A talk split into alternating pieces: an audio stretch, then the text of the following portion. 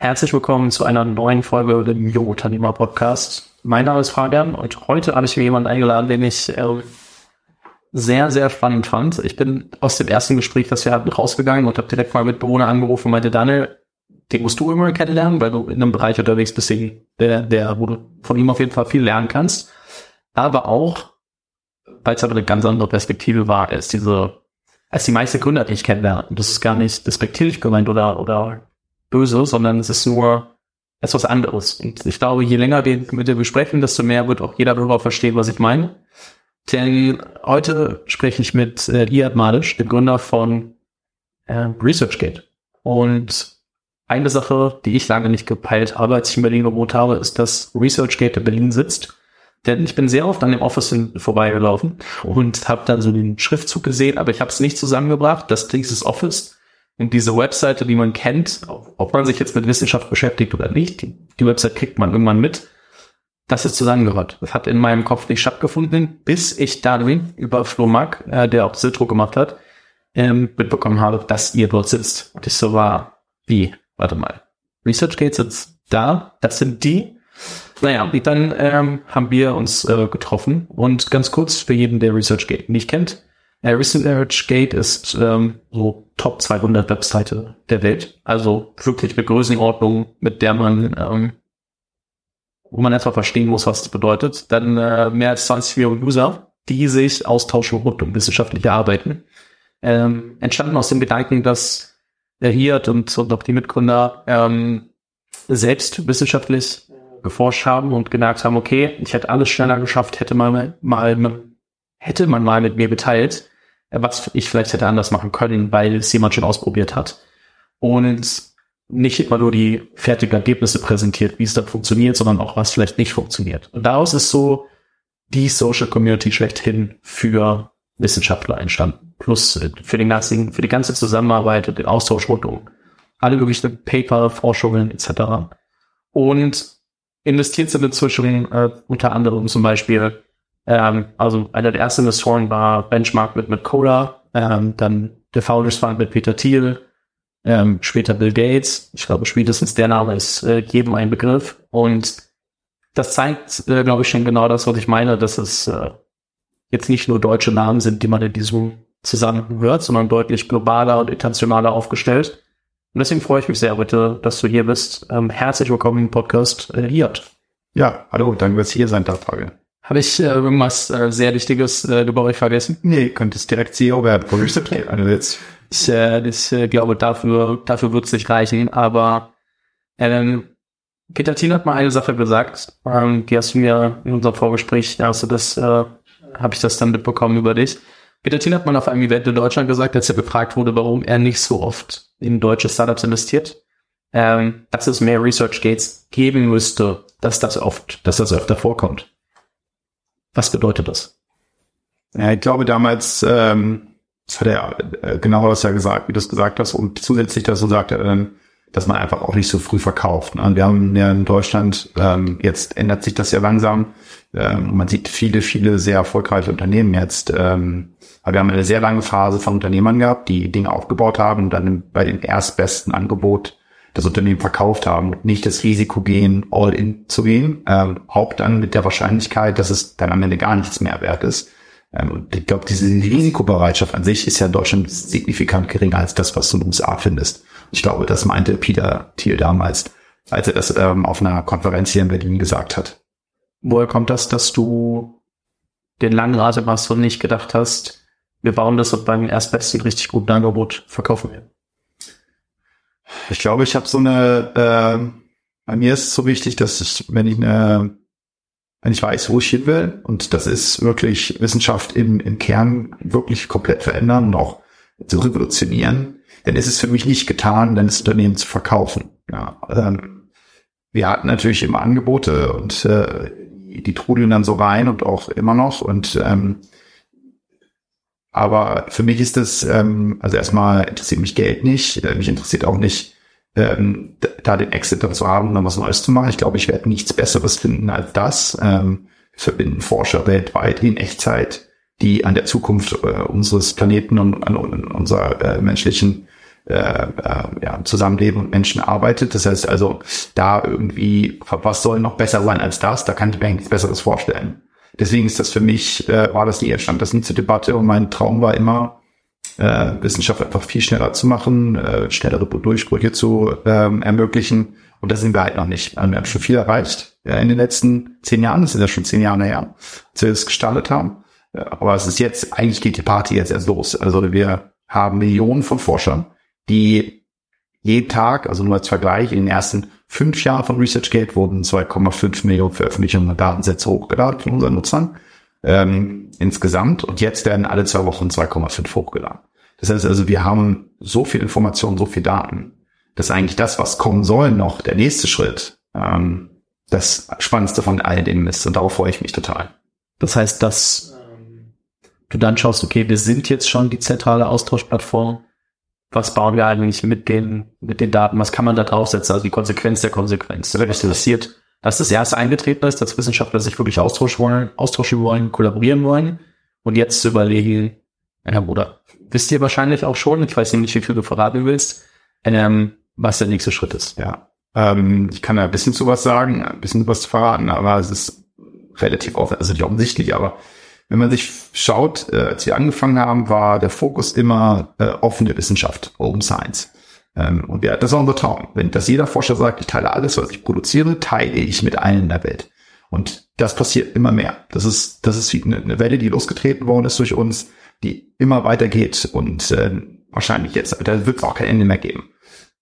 Das nächste Problem oder die nächste Challenge, Problem, das Wort mag ich, die nächste Challenge ist dann, ähm, zu sehen, okay, wa was passiert denn jetzt mit den ganzen Informationen? Also wenn ich jetzt ein Forscher bin, der, sagen wir mal, im Bereich von Alzheimers arbeitet, wie bekomme ich denn einen guten Überblick über das, was gerade passiert? Ich nehme immer das äh, Beispiel von ähm, vom Schach, was ein gutes Beispiel ist, finde ich. Ganz am Anfang haben Menschen gegeneinander gespielt, irgendwann spielte dann die Blue gegen den ersten, gegen Kasparov, glaube ich, wenn ich mich recht entsinne, und gewann das Spiel. Das heißt also, die Maschine war besser als der Mensch. Äh, und jetzt sieht man, die besten Schachspieler ist die Kombination aus einem Mensch, aus von Menschen und einer Maschine. Ähm, und die spielen dann gegen anderen Mensch-Maschine-Kombinationen. Ähm, und so sehe ich Wissenschaft der Zukunft auch. Wir müssen es schaffen, den Forscher, der immer noch so arbeitet wie vor 150 Jahren, es gibt vielleicht ganz viele Tools, aber die Art und Weise, wie der Forscher arbeitet, ist exakt so, wie die Forscher vor 150 Jahren gearbeitet haben. Ähm, und das müssen wir ändern. Wir müssen eine Maschine bauen, die neben dem Forscher im Labor dem Forscher hilft, gute Schlussfolgerungen zu treffen, äh, Fragen zu stellen, die richtigen Fragen zu stellen ähm, und dann Teilantworten in dem existierenden Datensatz der Welt zu finden, um dann dem Forscher Zeit zu sparen und schneller zum Ziel kommen zu lassen. Mhm. Das heißt, ähm, also einmal ähm, recht offensichtlich, wie, wie du es beschreibst, ähm, sagen wir mal weniger offensichtlich, wenn man selbst vielleicht gar nicht so in der Wissenschaft drin steckt und dann gar nicht weiß, was für, was für Probleme treten eigentlich darüber hinaus auf, dass man erstmal keine groß, dass dann alle Paper erstmal suchen, finden, irgendwie, irgendwie lösen muss und dann aber auch nur die Paper, die die weiter funktioniert haben. Das heißt, so diese, selbst für jemanden, der sich damit nicht beschäftigt, ist wie viel man der erste Part klar, warum, warum auch so Research geht. Wenn man sich dann damit beschäftigt hat, dann sieht, wo die Lösung ist, dann kann man sich Gedanken machen und ich glaube, es gibt wenig Leute, die da so tief drin stecken wie du, dementsprechend. Ich schätze, viele, die jetzt gerade zugehört haben, denken sich so, nett, dass er gesagt hat, das ist logisch, aber so schnell wird dann nicht drauf gekommen. das kann sein. Aber dafür, dafür gibt's ja den Podcast und dafür kann ich dich ja ausquatschen. Mhm. Äh, Nochmal einen Schritt zurück, wenn du sagst, okay, wir, also es das heißt nicht so schnell zu verkaufen, die Firma. Mit welchem, mit welchem Anspruch bist du denn angetreten? Also du hast jetzt gerade natürlich gesagt, hey, wir wollen wollen es lösen, dass eben ja, Collaboration und, und äh, Open Science äh, passieren. Jetzt könnte man ja sagen, dass ihr da fast angekommen seid oder dass ihr da schon angekommen seid, je nach Gradlinie der Definition wahrscheinlich. Ähm, aber du musst ja schon etwas angetreten sein, wo du gesagt hast, hey, da muss ich auf jeden Fall drüber hinauskommen. Ähm, was, welche Vision hat dem Ganzen zugrunde, dass auch anderen Leuten klar wurde, der macht es nicht zum Spaß, äh, um einfach nur seine Kohle daraus zu ziehen, sondern der meint es wirklich ernst. Ja, weil sowas, solche Dinge starten ja häufig mit persönlichen Zielen und persönlichen Ambitionen. Und äh, damals in der, fand ein bisschen früher in der neunten Klasse waren wir mit der Schule in der Bibliothek äh, und haben in der Bibliothek übernachtet mit der Klasse, was ich schon irgendwie lustig finde. Es gar nicht, ob sowas noch gibt. Ähm, und haben wir auf dem Boden gepennt in der Bibliothek. Ähm, und jeder sollte ein Buch lesen. Und ich habe dann damals ein Buch über HIV gelesen. So habe ich dann mein Interesse für Biologie und Medizin entwickelt. Ähm, und habe dann, äh, als dann wir die Bücher zusammenfassen sollten, einen Tag danach, fragte der, okay, was, was ist denn euer Ziel in eurem Leben? Für mich war mein Ziel, ich möchte den Nobelpreis gewinnen. Und das war dann mein Ziel auch mit ResearchGate Gründung am Anfang, dass ich gesagt habe, oh, ich möchte gerne den Nobelpreis gewinnen mit dem, was ich hier tue, weil ich denke, wenn wir alle Forschungsdisziplinen der Welt verbinden, äh, nicht nur in einem Bereich, sondern äh, über Bereiche hinweg, äh, in unterschiedlichen äh, Subdisziplinen, die alle miteinander verbinden, dann werden wir in allem schneller vorankommen und schneller die Probleme lösen, die wir haben in der Welt. Und damit bin ich damals angetreten mit, einer persönlichen Ambition, äh, was auch Matt Kohler interessanterweise in dem ersten, im ersten äh, Gespräch, was ich mit ihm damals hatte in San Francisco, fragte er mich, was ist denn deine persönliche Ambition, nachdem er die ersten paar Slides gesehen hat. Und äh, normalerweise fragen die meisten Investoren nach den ersten paar Slides, wie willst du Geld mit dieser Plattform machen? Er war, äh, das hat ihn nicht interessiert. Er meinte, was ist deine persönliche Ambition? Da habe ich gesagt, ich möchte den Nobelpreis gewinnen. Und später wo, hat er mir dann erzählt, dass das der Punkt war, wo er entschieden hat zu investieren. Ähm, als er gehört hat, was meine Ambition ist, wie hoch ich sie anstecke. Ähm, das hat sich jetzt verändert. Ich möchte jetzt eher, dass die, äh, äh dass die Plattform-User den Nobelpreis gewinnen und ich sie äh, mit der Plattform dahin bringen kann. Ähm, ja, was, was die Ambition ist. Die Ambition ist, dass wir als Menschen besser leben können, äh, dass wir schneller auf Krisen reagieren können, dass wir wissen, ich meine, wir viele, ja, Großteil der Daten, die Menschen heutzutage sammeln und über die Webseiten sammeln, die man so kennt, sind Daten zu Konsumverhalten. Äh, ResearchGate sammelt Daten de facto über die Zukunft. Das heißt also, wir wissen, woran die Leute gerade arbeiten, ähm, und wir müssen das in irgendeiner Weise sichtbar machen für die Community, äh, wollen wir auch arbeiten, ähm, damit die wissen, okay, das sind momentan die Themen. Und das ist äh, angetreten damit, die Wissenschaftswelt effizienter zu machen, schneller zu machen und somit uns allen äh, besseres und längeres Leben zu gewährleisten äh, durch die, die gesamte Erde und nicht nur äh, die westliche Welt. Zwei Punkte. Erstens, für alle, die nicht wissen, wer mit Cola ist, einfach nochmal eine kurze Erläuterung. Wie gesagt, ähm, ich weiß gar nicht, ist der heute noch Partner bei Benchmark? Ähm, aber nicht mehr, nicht mehr, nee. Also er arbeitet noch äh, bei Benchmark, ähm, aber äh, hält auch noch die Board Seats von einem Benchmark Investments und hilft auch noch hier und da. Aber er ist jetzt kein offizieller Partner mehr in dem Sinne. Ist aber einer der äh, Mitgründer von Facebook und LinkedIn. Also da ähm, merkt man einmal, warum der wahrscheinlich Community verstanden hat und euch da sehr viel äh, weiterhelfen konnte. Auf der anderen Seite, dass es wirklich auch die Name war. Und gerade ähm, 2.8 habt ihr, glaube ich, das erste Mal geraced oder bist du das? 2.10. 2.10, aber ich dachte, die 2.8 gegründet. Ja, mein Fehler. Ja, aber ich dachte, so die Zeitraum müsste das ungefähr gewesen sein. Da gab es natürlich in Deutschland noch auch wenig, das ist keine MC-Singer, außer vielleicht äh, die was. Ja. Und dass die an ResearchGate ähm, vielleicht in dem Moment nicht die richtigen gewesen wären, hätte man spätestens an der Frage bei Slide 1, wie verdient ihr Geld, äh, gemerkt. Ähm, Nee, kleiner Scherz am Rande, aber das ist schon wirklich so einer der Namen, äh, vor allem damals noch viel mehr als, als heute. Das nicht mehr so viel mit, aber heute ist es so Legendenstatus und damals war es noch viel mehr, also damals wahrscheinlich auch schon, aber so auch wirklich akut gerade LinkedIn und Facebook gemacht. Das ist wirklich ähm, High-End, ähm, nur für jeden, der das gerade nicht auf dem Schirm hat. Ähm, Community, so, wie gesagt, ähm, in Deutschland, ich glaube, die einzig nachhaltig erfolgreiche Community-Plattform, die wirklich in Riesen oder Community wirklich in Riesenstil funktioniert und, und äh, ja, einfach, einfach erfolgreich ist, auch in dem, was sie macht, also wirklich eine Community zusammenzubringen und nicht nur Zahlen zu liefern und dann damit irgendwie Geld zu verdienen, so das, sondern wirklich das, das, das optimale Produkt zu schaffen. Wo fängt man das an und wie lernt man das? Also, weil wenn ich mir das anschaue, dann, wie gesagt, einmal in Deutschland findet man die Leute nicht. So, ich, ich kannte, bis ich dich kannte, niemanden, der wirklich so weit äh, in den, im Community-Bereich ist. Vielleicht habe ich auch was übersehen. Ähm, und auf der anderen Seite, wo fängt man denn eigentlich an? Wo setzt man so diese ersten Seeds quasi, diese ersten Samen, um eine Community wachsen zu lassen? Also, was, was war da bei euch ähm, der am Ende entscheidende Treiber? Was waren die ersten Themen, die ihr lösen können musstet? Mhm. Ähm, also genau, also, gute Frage. Also fangen wir mit der, der also mit der zweiten Frage an. Ist die, ich würde sagen, dass das Team ein ganz großes, ein ganz großes Plus war und immer noch ist. Ähm, dazu können wir auch später noch sprechen, wenn es um, um Team geht und so weiter. Aber Team war ein großer Faktor. Ähm, und bei Community kommt es doch wirklich drauf an, also wenn man versucht, nochmal einen Schritt zurückzugehen, wenn man eine Community aufbauen will, darf man nicht zu sehr über Tooling nachdenken, ähm, sondern eher über Verhaltensweisen.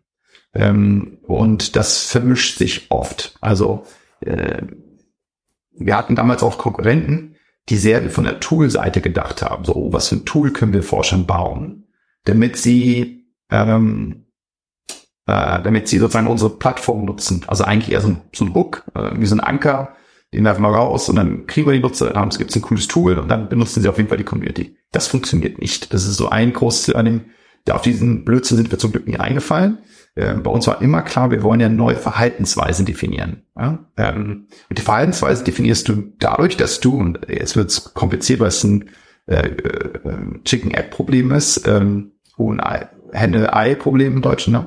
äh, ist, dass du versuchen musst, das Verhalten, das Forscher ihre Ergebnisse teilen, um anderen Forschern zu zeigen, woran sie gerade arbeiten. Wenn du das schaffst, und das ist auch uns irgendwie klar, dann haben wir wirklich eine echte Community.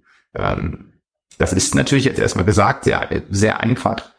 Darf man aber, wie gesagt, sich nicht verführen lassen, sagen, okay, wie kriegen wir jetzt die Forscher zu ResearchGate oder zu, zu meiner Plattform oder wie kriegen wir die Nutzer zur Plattform? Wir bauen jetzt irgendwie ein Tool.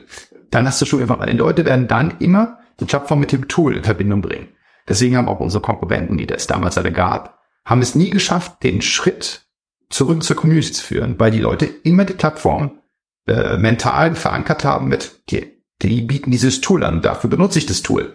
Ähm, und äh, deswegen haben wir auch nie Tooling gebaut. Das Problem ist, und das ist das, warum dann Investoren, nicht Medcoder, aber Großteil anderer Investoren oder auch dann Gründer nervös werden, ist, Communities bauen sich eigentlich nie linear auf, die bauen sich immer exponentiell auf. Ähm, das hört sich immer erstmal geil an, oh, exponentiell ist eine super Sache. Äh, das Problem ist aber, wenn man eine exponentielle Kurve, und das weiß die Mathematik noch in der Schule hatten, die werden es dran erinnern, wenn man eine lineare Kurve und eine exponentielle Kurve auf einen, auf einen Graphen legt, ist die lineare Kurve am Anfang schneller als die exponentielle Kurve. Weil die steigt ja schneller. Die exponentielle Kurve ist relativ lange unten an der Nulllinie. Das bedeutet also, und das ist auch dann eine Reflexion unseres Verhaltens, gerade am Anfang sind die Änderungen, die wir sehen in der Community, die sind alle Mikro. Das sind alles Kleinigkeiten. Da hat der eine Nutzer das geteilt, der hat darauf geantwortet, wow, geil. Das ist eine Interaktion. Boah, die müssen wir mehr haben. Dann hast du aber am nächsten Tag nicht, nicht 100 mehr davon, sondern erst mal zwei mehr. Dann vielleicht drei mehr. Dann musst du mit den drei Nutzern sprechen, die das verstehen, warum, warum sie nicht noch mehr machen. Ähm, lineares Wachstum ist Tooling wieder. Wenn du gutes Tooling brauchst, dann packst du mehr Marketing ein oder äh, ein paar Leute finden das Tool gut, das erzählen sie anderen Leuten wieder, dann wird einfach mehr das Tool runtergegangen, dann geht das halt linear hoch, äh, am Anfang. Und das ist der, wo Leute nervös werden, weil der Anfang ist immer langsamer als beim linearen Wachstum. Und das muss man sich immer vor Augen führen. Und das ist etwas, was natürlich, wenn wir mit Metcoder jemanden hatten, der das sowohl bei LinkedIn als auch bei Facebook gespürt hat. Und das muss man, ist so wie Zucker. Wenn du nie in deinem Leben Zucker geschmeckt hast, kannst du keine erklären, wie Zucker schmeckt. Das geht gar nicht. Und wenn du es dann wieder spürst, weißt du, ah, das ist Zucker. Ja, genauso schmeckt Zucker wenn du das nie, also ich durfte einmal in meinem Leben virales Wachstum, Community virales Wachstum miterleben mit ResearchGate, das ist ein Privileg. Ähm, und äh, diese, diese Phase war verrückt, ähm, weil du dann auf einmal merkst, wow, wenn wir das machen, kommt das, wenn wir das machen, kommt das, und jetzt wird das und jetzt einfach nicht mehr noch äh, das, so und so viele Anmeldungen sind so, so und so viele Anmeldungen. Und wenn man das einmal erlebt hat, und man hat das ja, wie gesagt, mit LinkedIn und äh, Facebook und man darf auch nicht vergessen, erster Investor von Instagram, also er hat auch bei Instagram mitgekriegt, ähm, und Asana erster Investor, also der hat das schon ein paar Mal jetzt erlebt. Dann kann der einem die Tipps geben, wie messe ich, was sind die Dinge, auf die ich achten muss ähm, und so weiter und so fort. Und das hat uns am Anfang extrem geholfen, dass wir immer versucht haben, den Community, auch wie schwer es auch ist, den Community in den Fokus zu, die Community in den Fokus zu legen und auch die Interaktion in der Community in den Fokus zu legen. Und nicht das auf Kosten von schnellerem Wachstum, indem man Tools baut, äh, zu opfern. Eine Sache, äh, auf die ich erstmal zurückkommen will, ist so der Satz, den du quasi gesagt hast, ähm, kein Tooling zu bauen, sondern, also ich habe sehr oft das Zitat gehört, äh, come for the tool, stay for the network. Mhm. Und wenn ich mir Instagram angucke mit der Filterfunktion, da denkt man ja schon, dass Leute am Anfang Instagram für die Filter genutzt haben, dann gemerkt haben, okay, da sind genug andere User drauf und deswegen äh, finde ich das jetzt geil. Ähm, widerspricht das deiner These oder äh, ist es halt eine andere Art für Community und deswegen anders zu betrachten? Ja, nein. Also wenn du auch jetzt Instagram als Beispiel nimmst, ähm, klar gab es die Filter, aber auch Instagram war klar, dass die Filter schnell nachgebaut werden können. Das heißt also, du, die hatten ja dann damals schon auch mehr. Es war schon eine Community, du hattest ein, ein Gefühl der Community verbunden durch die Keywords. Das hat Instagram am Anfang nach vorne gepusht. Dass du wusstest, okay, in Facebook kann ich meine Bilder nur teilen an die Leute, mit denen ich befreundet bin. Und Instagram, ah, da kann ich meine Bilder teilen an alle, die ein Interesse an XYZ haben. Das war schon von Anfang an sehr stark auf Community geworden. Auch die, die Gründer von Instagram waren alles sehr starke Community-Denker. Das war im ersten Moment waren das die Filter. Das war aber den, den, den Instagram-Leuten vollkommen klar, dass das lustig ist. Aber das kann schnell nachgebaut werden, was ja auch getan worden ist. Ne? Ähm, deswegen war ja auch Facebook so aggressiv dahinterher, Instagram so früh zu kaufen. Ich glaube, die waren, wie Leute waren die 15 Leute da. Sehr, sehr, sehr, sehr wenig. Ja, irgendwie so. Und die haben äh, das für eine Milliarde verkauft nach bisschen, bisschen Anführungsstrich dran arbeiten. Weil ich, offiziell waren ja nicht mal ein Jahr live. Richtig, genau. Und ähm, das, da siehst du, dass sowohl Mark damals sowohl und dann auch die Gründer von Instagram natürlich äh, normalerweise auch schon gesehen haben, wo das wohl hinführen würde. Ähm, deswegen, also das widerspricht sich nicht. Ich finde Instagram meiner Meinung nach so ein gutes Beispiel sogar dafür, dass die Community im Fokus war, mit einem anderen Winkel, mit einem anderen Eng, also mit einer anderen, von der anderen Seite angegriffen. Ja. Ja. Finde ich sehr spannend. Ich wollte es nur mal aufräumen, weil das, wie gesagt, die, die These war andersrum. Also Gottschalk quasi so come for the true Stakeholder Network und dann das an einem Beispiel auch mal kurz nochmal erklären, dass es, selbst wenn es auf den ersten Blick vielleicht so aussieht, wenn man sich jetzt so retrospektiv anguckt, dass nur das das Tool war, dass es nicht immer nur das Tool gab, sondern vielleicht auch noch viele Dinge, die heute so normal sind, dass man sie für da nicht mehr als quasi so Hashtags ja. nennt man heutzutage nicht mehr revolutionär. Man vergisst einfach, dass das damals zusätzlich zu allem anderen auch noch eine Neuerung war und dann ähm, dadurch, dass schon einfach genau. zugänglicher war als auf anderen Plattformen. Richtig. Facebook. Richtig. Und das Community Building war eine ganz neue Art des Community Building durch die Hashtags, was vorher durch äh, Freundschaften, die du halt in der echten Welt kennst und damit halt, die du halt projizierst auf die Online-Welt. Ja, absolut. Du hast vorhin mal ähm, euer virales Wachstum angesprochen. Ähm, Master natürlich vorher gesagt, dass äh, exponentielles Wachstum sehr lange, sehr langsam wächst. Und die Frage ist, äh, wann in der Zeit der Achse ordnest du das virale Wachstum ein? Also wie viel Zeit ist da schon ins Land gegangen und wie viel Arbeit an den, ich sag mal, am Product Market Fit hattet ihr denn, dass dann wirklich auch virales Wachstum entstehen konnte? Welche Basics habt ihr schon belegt? Also wir hatten ja 2008 im Studium habe ich angefangen, da war ich noch äh, Medizinstudent. Ähm, da war noch nix. Also da haben wir irgendwie eine Plattform gebaut, die, wo sich ein paar Leute angemeldet haben, wo wir jetzt schon ein bisschen versucht haben zu verstehen, was würde ich als Vorsteller auch machen. Als Metal-Investitor 2010 ähm, haben wir eigentlich das Ding komplett neu gebaut, mehr oder minder, also von der, von, von, von der Technologie. Ähm, und interessanterweise 2012 haben wir dann eine, eine sehr, sehr wichtige, ich glaube wahrscheinlich mit die wichtigste Entscheidung für, ich würde sagen, die wichtigste Entscheidung auch für die Zukunft von ResearchGate ähm, äh, getroffen. Wir hatten, du musst dir das so vorstellen, am Anfang, wenn du als Forscher so eine Plattform aufbaust, erzählst du natürlich nur Forschern davon. Du erzählst jetzt nicht dein Freund, der, ähm, der im Unternehmen arbeitet oder so, der mit Forschung nichts am Hut hat, erzählst du ja von der Plattform nichts, weil du willst ja diesen Nutzer nicht auf der Plattform haben. Ähm, was dann aber passiert ist, dass wir immer erfolgreicher geworden sind äh, und dann auch mal in der Presse aufgetaucht sind. Da gab es New York Times Artikel, Frontseite, gedruckt auf der Frontseite, Bild und hin und her. Auf einmal ganz viele Menschen sagen, oh, geil, Plattformen, äh, bei denen müssen sie mich anmelden. Und ich werde nicht vergessen, wie ich mir die Zahlen angeguckt habe ähm, und wirklich eine Harte bekommen habe. Weil du siehst halt, die Anmeldungen gehen hoch, aber die Kohortenanalysen, was eine sehr wichtige Metrik ist, um zu, äh, zu schauen, wie wichtig, also wie äh, gut, wie, wie gesund ist deine Community, ähm, die sahen nicht gut aus. Äh, ist jetzt schwer zu erklären, ohne das aufzumalen, aber es gibt so zwei Arten. Du kannst ja irgendwie melden sich an und wie viel kommen von denen irgendwann zurück und du kannst sogar in den Graphen Netzwerkeffekte sehen. Äh, das kannst du alles äh, gut, sehr, sehr gut messen. Und vorher hatte man das Netzwerkeffekte und auf einmal fingen die an zu verschwinden. Und ich weiß noch, wie ich dann richtig nervös war und dachte, das, das wird, so werden wir unsere Plattform zerstören, wenn jeder sich anmelden kann. Dann haben wir 2012, kurz nachdem Peter Thiel mit Founders Fund investiert hat, äh, haben wir die Entscheidung getroffen, zu sagen, jetzt führen wir eine Registrierungslimitierung ein, dass nur Leute sich anmelden können, die eine E-Mail-Adresse haben, von einer Uni oder von einer Forschungsinstitution. Das hat natürlich dazu geführt, dass wir manuell diese Institutionen alle sammeln mussten. Ja, das heißt also, du konntest dich, dann, wenn, wenn du eine Harvard oder die EU-Adresse hattest, konntest du dich anmelden. Wenn du eine am Anfang zum Beispiel dann meldet dem, schrieb uns die Stafford-Leute, hey, wir können sich anmelden, weil wir kann das der, eure Stafford-Adresse die akzeptiert, dann mussten wir die Stafford hinzufügen. Und dann haben wir so ein Institutionsgraph manuell aufgebaut, wirklich manuell. Ähm, und das hat natürlich dazu geführt, dass unsere Anmeldezahlen an den Tag, als wir diese, wir, wir haben das intern immer The Wall genannt, The Berlin Wall, äh, kein schöner Name ist, äh, so war es halt, haben wir, als wir diese Wall äh, eingeführt haben, ähm, sind unsere Anmeldezahlen von knapp 3000 auf 25 pro Tag runtergegangen.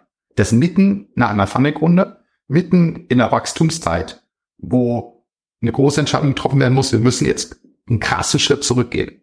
Ähm, und das hat dazu geführt, und das ist natürlich, wenn du äh, so, so, so einen Schritt gehst, wo du eine Limitierung einführst und auf einmal deine Anmeldezahlen so krass zurückgehen, wo du sitzt dann im Aufsichtsratssitzung und die gucken dir die Zahlen an und sagen, hey, jetzt hätte über 25 Anmeldungen am Tag. Und dann habe ich gesagt, ja, weiß ich, aber unser einziger Weg, langfristig erfolgreich zu sein, ist, dass wir den Kern der Forschungscommunity schützen. Und wenn hier jeder sich anmelden kann, dann brauchen wir das Produkt nicht bauen. Dafür gibt es andere Produkte. Ähm, dafür haben wir auch viel Hate bekommen damals im Ost aus der Welt an sich, weil Leute sich irgendwie anmelden wollten.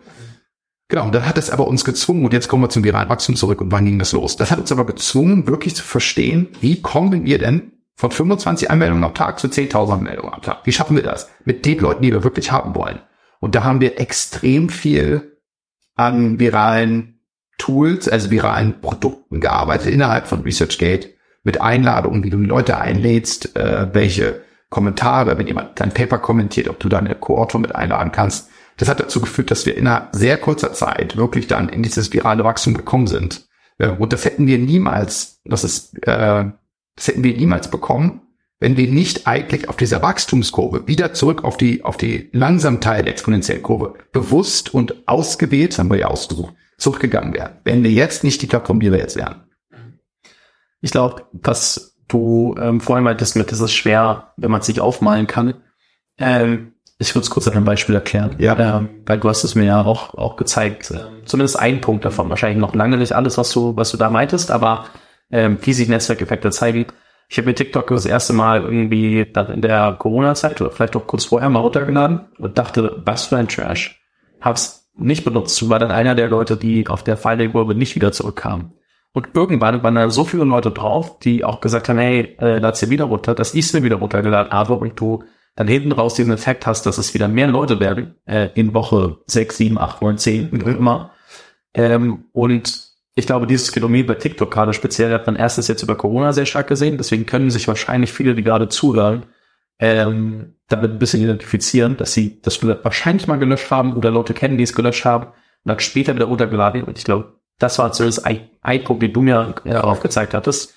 Ähm, rund um das Thema Netzwerkeffekte, die man im ersten Moment, wo man denkt, verdammt, irgendwie kommen nur 30 Prozent meiner Leute in Woche 4 wieder oder so. Das ist eigentlich, glaube ich, schon eine gute Quote. Das war wahrscheinlich schon relativ weit. Ja. Äh, und in Woche 7 sind es dann bei 40 Prozent oder so. Jetzt mal sehr plakativ gesprochen, aber ähm, das habe ich Zielus auch mitgenommen und äh, fand ich ganz spannend, weil darüber denkt man ja eigentlich nicht nach. Genau. Und um da noch, noch reinzuhauen, weil das wichtig ist, du hast, sagen wir mal, nach Woche 5 kommt 30 Prozent wieder. Dann müssen in Woche 10 müssen nicht 40 wiederkommen. Da reicht schon, wenn 32 wiederkommen. Also wenn du einen ganz leichten Abtrend siehst, dann musst du verstehen, warum habe ich diesen Abtrend? Warum geht diese Kohorte ganz spezifisch, warum kommen die Leute auf einmal langsam mehr zurück? Und das muss man analysieren. Dann wirst du relativ schnell, nicht schnell, aber dann wirst du hoffentlich dazu kommen, sagen, ach krass, das ist der Teil des Produkts, was dazu führt, dass Leute sich mh, hm, ja mehr oder minder genötigt fühlen, wieder zurückzukommen. Ähm, das ist das ist das der super Traum. Und solche Grafen hatten wir damals, ähm, die wir dann gesehen haben, wo wir, wow, da geht's los. Deswegen haben wir auch in so kurzer Zeit die gesamte Wissenschaftscommunity penetriert, äh, was viele andere ja dann eigentlich für unmöglich gehalten haben, weil Forscher natürlich überhaupt nicht verletzt sind. Man denkt immer, Forscher sind verletzt, aber sind genau das Gegenteil. Jeder arbeitet halt in seinem Labor und macht halt sein Ding. Ähm, aber dadurch haben wir es geschafft, in wirklich von zwei, drei Jahren den äh, Großteil der Forscher ähm, äh, zu penetrieren. Eine Sache, die mir gerade als Zwischeninfo einfällt, du hast vorhin kurz gesagt, du bist ja eigentlich Mediziner ähm, und Virologe, das habe ich alles unterschlagen. Ich werde am Ende übrigens auch Podcasts verlinken, die man sich anhören kann, die sich sehr viel mehr auch mit deiner Story beschäftigen, wo man, glaube ich, sehr viel nochmal Kontext äh, kriegen kann. Ich möchte das natürlich nicht auslassen. Ich äh, muss, oder ich habe für mich beschlossen, dich sehr viel über Community und äh, was kann man daraus eigentlich lernen, was ihr so gebaut habt, äh, zu fragen. und weniger über die Story zu sprechen. Und ich will die auch keinem Bürger vorenthalten. Ich wollte eigentlich ganz am Ende sagen, aber nachdem mir aufgefallen ist, dass ich das jetzt so plakativ unterschlage, ne, muss ich das einmal kurz erwähnen. Ähm, ja, das finde ich, äh, finde ich so spannend, ähm, gerade bei, bei so Community-Produkten. Es sieht immer so aus. Also ich kann, zum Beispiel, wenn man sich LinkedIn anguckt oder so, das ist ja auch, das existiert ja jetzt inzwischen auch 15 Jahre oder so. Vielleicht gab es wahrscheinlich. Vielleicht doch. Ich weiß es nicht genau, aber so richtig, richtig an Wahrnehmung gewonnen über die so breite Masse als irgendwie vor fünf Jahren in Deutschland so. Das ist jetzt nicht in den USA, aber man merkt halt da, wenn man sieht, wie rasant sich das dann ausbreiten kann, wenn das mal dann ein gewisser Punkt ist, was exponentielles Wachstum bedeutet. Aber man sieht halt nicht, dass bis dahin schon zehn Jahre ins Land gegangen sind. Richtig. Und ich glaube, das muss man sich mal selbst irgendwie vor Augen führen, auch als Instagram gegründet wurde. Man hat es wahrscheinlich selbst trotzdem erst zwei, drei, vier Jahre später benutzt. Und selbst wenn man es in Jahr eins verwendet hat, was danach passiert, das ist so immens. Und dieses eine Jahr in der technologischen Welt ist ja schon trotzdem viel. Also, ja. Ähm, und ich glaube, für jeden, der selbst überlegt, Communities zu bauen oder das heißt, egal ob als Hauptprodukt und irgendwie Kern des Produkts oder als Teil eines Produkts zu haben, das dauert halt verdammt viel Zeit, braucht viel Liebe und viel Mühe. Und ich glaube, da muss man sich viel in den USA umschauen, um überhaupt genug Beispiele dafür zu sehen und dann auch zu verstehen, wie lange es eigentlich gedauert hat. Auf jeden Fall. Und äh, du musst immer auch bereit sein für das gerade Wachstum. Also, ne, das ist ja auch etwas, was äh, viele unterschätzen. Äh, ich finde, Clubhouse zum Beispiel ist ein gutes Beispiel. Sie waren nicht bereit für das virale Wachstum in Deutschland. Ähm, und dadurch hat jetzt es zu dem geworden, was es jetzt gerade ist, nämlich nichts. Das ist so meine, ich will zum Beispiel Clubhouse jetzt nicht mehr. Ähm, wir haben uns jetzt mehr über eine Ecke über Clubhouse kennengelernt. Aber jetzt ist es für mich irgendwie, boah, nee, das, das geht gar nicht. Ähm, war, war nicht ready, war, das Feature Set war nicht gut genug und deswegen auch dieses Minimum bei Product, Eric Ries denke, äh, denke, ähm, das ist auch alles, muss man alles mit Vorsicht genießen. Ja? Man muss schon, bei Minimum Viable Product geht es vor allen Dingen um Viable, nicht um Minimum. Es, es muss immer einigermaßen lebendig sein, das Produkt, damit es funktioniert. Deswegen wäre alles Wachstum, da muss man ready für sein ähm, und nicht nur das Wachstum äh, ähm, für, den Selbstzweck irgendwie versuchen zu kreieren. Ja, ich glaube, Clubhouse hat ein bisschen das Problem, dass äh, die Doppelgänger-Jungs auf die dumme Idee gekommen sind, ganz Deutschland irgendwie da, da reinzuziehen, obwohl die App noch das Rating war, äh, wie, wie die ja auch noch bewusst in der Invite-Only-Beta war oder mit, mit Referral-Code-Beta, dass man das System hackt für den, äh, für den eigenen Zweck, einen Podcast dort nachzubesprechen, äh, da hat Clubhouse wahrscheinlich nicht dran gedacht. Und dass diese Leute dann so viele Leute bewegen, dass da wirklich ein Hype draus entsteht, das äh, ja auch nochmal sehr, sehr weit gegriffen. Weil wenn ich da irgendwie 30 Leute motiviere, das zu machen, heißt es nicht, dass da am Ende 3000 Leute oder viel mehr noch drauf gehen. Ähm, aber ja, ich glaube, also Clubhouse war bei weitem nicht ready. Ich glaube, die wollten das aber auch im eigentlichen Sinn wollten sie es, glaube ich, noch gar nicht. Sie haben es dann natürlich versucht äh, zu, zu surfen, die Welle, als sie kamen, aber wie das gelaufen ist, kann ja, kann ja jeder äh, selbst sehen und, und für sich interpretieren. Ähm, aber das finde ich spannend, was du sagst mit äh, Lean Startup zum Beispiel und äh, MVP dass da, ich glaube, es kommt ein bisschen drauf an, natürlich, welche Art von Produkt man baut, aber man muss sich, glaube ich, schon sehr, und deswegen finde ich es eigentlich spannend, dass du sagst, okay, wenn jemand irgendwie einen Kommentar da lässt oder irgendwie Video liked oder vielleicht jetzt mal zwei oder drei statt nur ein, äh, eine Interaktion hat, äh, dann auch mal mit denen zu sprechen und zu schauen, was reizt die eigentlich. Ich glaube, je früher man versteht, welche Dynamiken man eigentlich in Kraft setzen kann, jetzt bei einem Community-Produkt, aber auch das gilt, glaube ich, für jedes Produkt, das man hat. Man muss überlegen, was da die Dynamik ist, die ist nicht immer Engagement, zumindest nicht äh, Likes und Comments. Ähm, das wirklich zu verstehen. Und ich glaube, wenn, oder, oder ich stelle es mir zumindest so vor, dass ihr anfangs auch noch nicht, noch lange nicht da ihr heute seid, aber halt euch Gedanken gemacht habt, was glauben wir, wie ein Wissenschaftler eben mit der Plattform interagiert und was sind die Kernfunktionen, die man braucht die baut man, vielleicht die eine ein bisschen rudimentärer als die andere und dazu schauen, welche wird wirklich benutzt. Und dann baust du zuerst die, die auch wirklich als erstes irgendwie angeklickt wird, ähm, aus, bevor du irgendwie alles baust und so Bauchladen hast und dann gar nicht mehr weißt, woher User Engagement kommt. Aber korrigiere mich, wenn es falsch ist. Genau richtig. Ist nichts hinzuzufügen. Das ist, das ist immer schlecht im Podcast. Ich das aber, aber ich, ich finde das nur wichtig, sich, also, weil, weil das am Ende ähm, sich vor Augen zu führen, dass man selbst selten entscheiden kann, was eigentlich das Richtige fürs Produkt ist. Also ich glaube, und da haben wir auch vorhin drüber gesprochen, ähm, noch vor dem Podcast, dass man sich schon, und das war, waren deine Worte, die ich jetzt wiedergebe und weil ich dir zustimme, äh, dass man sich schon sehr viele Gedanken machen kann und so Dinge zu Ende denken kann. Richtig. Was, wenn diese Funktion funktioniert, was bedeutet das eigentlich für meine Planung nochmal? Also genau. Konsequenz der Konsequenz. Richtig. Und ich glaube, da muss man auch viel drüber nachdenken. Was bedeutet A, wenn das eintritt, was bedeutet das für meine Entwicklung? So, und ich frage mich trotzdem, wie habt ihr priorisiert? Also, ihr könnt ja wahrscheinlich, es ist immer so ein Mix aus User Feedback und Intuition. Ja. Wie viel hast du auf Intuition vertraut oder wie auf Intu Intuition vertraut? Großteil. Also Großteils Intuition und ähm, das ist, glaube ich, auch, das kommt durch natürlich unser Wissen als Forscher. Wir waren ja alles Gründer, waren alles Forscher. Wir haben die Forschungswelt ja erlebt und haben selber drin, waren selber in der Forschungswelt für Jahre. Ich habe in den USA ja auch in, in Boston an der Harvard Medical School geforscht. Also ich habe sowohl die deutsche Forschungszeit äh, und Leben, äh, leben dürfen und dann auch die US sehr, sehr kompetitive in Harvard ähm, Forschungsleben leben dürfen. Ähm, das Verständnis für die Industrie ist der Schlüssel, ähm, um sowas dann aufzubauen.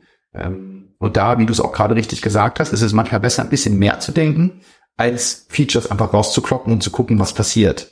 Ähm, und äh, das ist der, der Trick wirklich da und das ist immer wieder, ähm, haben wir das auch immer wieder gesehen. Ich habe das immer wieder auch so Wetten gehabt mit Leuten. Ich sagte, okay, du machst deins und ich mache Intuition. Wir können ja schauen, wer, wie weit die da kommt. Das war immer auch interessant zu sehen. Mhm. Und häufig, äh, nicht nur ich, sondern auch andere, die Forscher waren, mit der Intuition kommst du schon sehr weit. Ich denke, die Intuition gibt dir das Was und das Wie gibt dir User Research. Das ist so immer mein, mein Credo. Ähm, ich glaube, du kannst, du, du brauchst, das wäre ja zu einfach, wenn du mit User Research auch das Was extrahieren könntest, dann würdest du jetzt hier nicht mit mir sitzen, dann würden wir beide ResearchGate machen.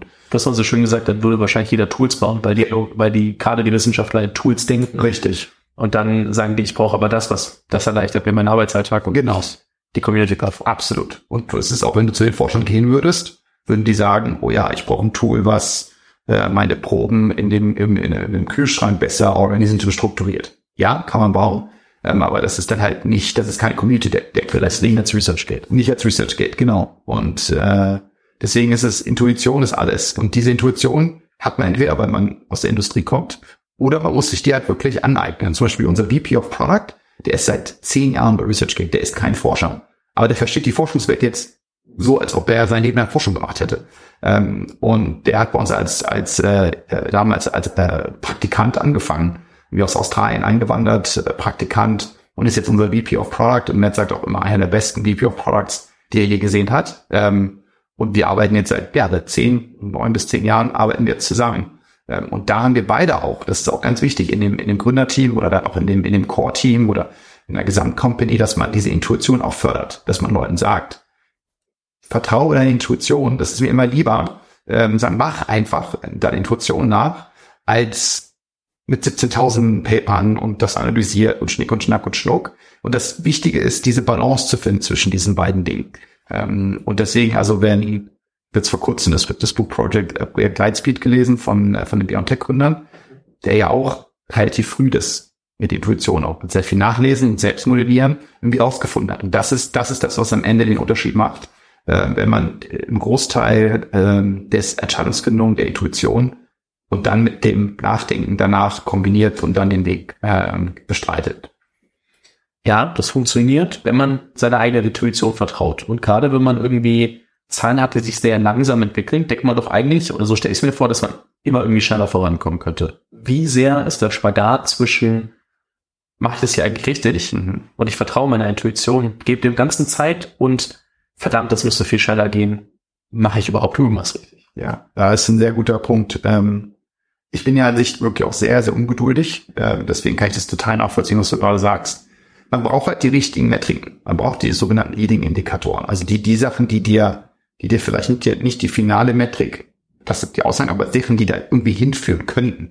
Die muss man sich natürlich genau vorher überlegen. Als Beispiel. Ähm, wir hatten ähm, bei ResearchGate herausgefunden, dass ähm, die Anzahl der Veröffentlichungen, die du in deinem Profil hast, ähm, äh, oder die, das, die Tatsache, dass du eine Veröffentlichung in deinem Profil hast, ähm, ein höheres Engagement bedeutet. Weil wenn wir wissen, was du veröffentlicht hast oder woran du gearbeitet hast, können wir dir beste Sachen vorschlagen.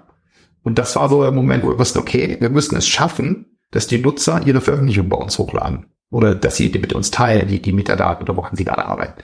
Und das hat dann am Anfang auch dazu geführt, dass wir auf einem sehr kleinen Niveau gemessen haben, die prozentuale Anteil von Leuten, die mindestens eine Veröffentlichung oder mindestens einen Datensatz oder was auch immer in dem Profil hochgeladen haben. Das war natürlich erstmal sehr wenig. Und dann machst du kleine Optimierung, änderst dir mal einen Button, änderst dir mal den Upload-Mechanismus, hier mal ein neues Pop-up und so weiter. Und dann siehst du, wie das aufeinander sich aufbaut.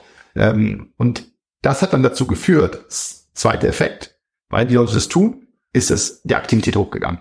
Ähm, aber gerade am Anfang, wenn du die sozusagen, die ersten kleinen Veränderungen hast in dem Produkt, siehst du es noch nicht in der Aktivität. Ähm, aber du weißt, dass es wahrscheinlich so sein wird, weil du es vorher schon so analysiert hast. Das heißt also, du musst irgendwie eine gewisse Art von Kombination aus Ungeduld und Geduld haben. Das ist ganz schwierig. Ich glaube, so eine schizophrenes Hin- und Herspringen zwischen Ungeduld und Geduld ist das, wie, äh, wie sowas funktionieren kann. Okay. Ja, ich sag's mir, über das man da mal, glaube ich, drauf eingehen muss, weil irgendwo als Gründer braucht man eigentlich dieses Selbstbewusstsein zu sagen, ähm, irgendwas wird schon, also ich mache das, weil ich glaube, dass ich es auch kann. Also so, das darf man sich schon vertrauen. Ich glaube, da muss man sich manchmal mehr vertrauen, als man, als man glaubt.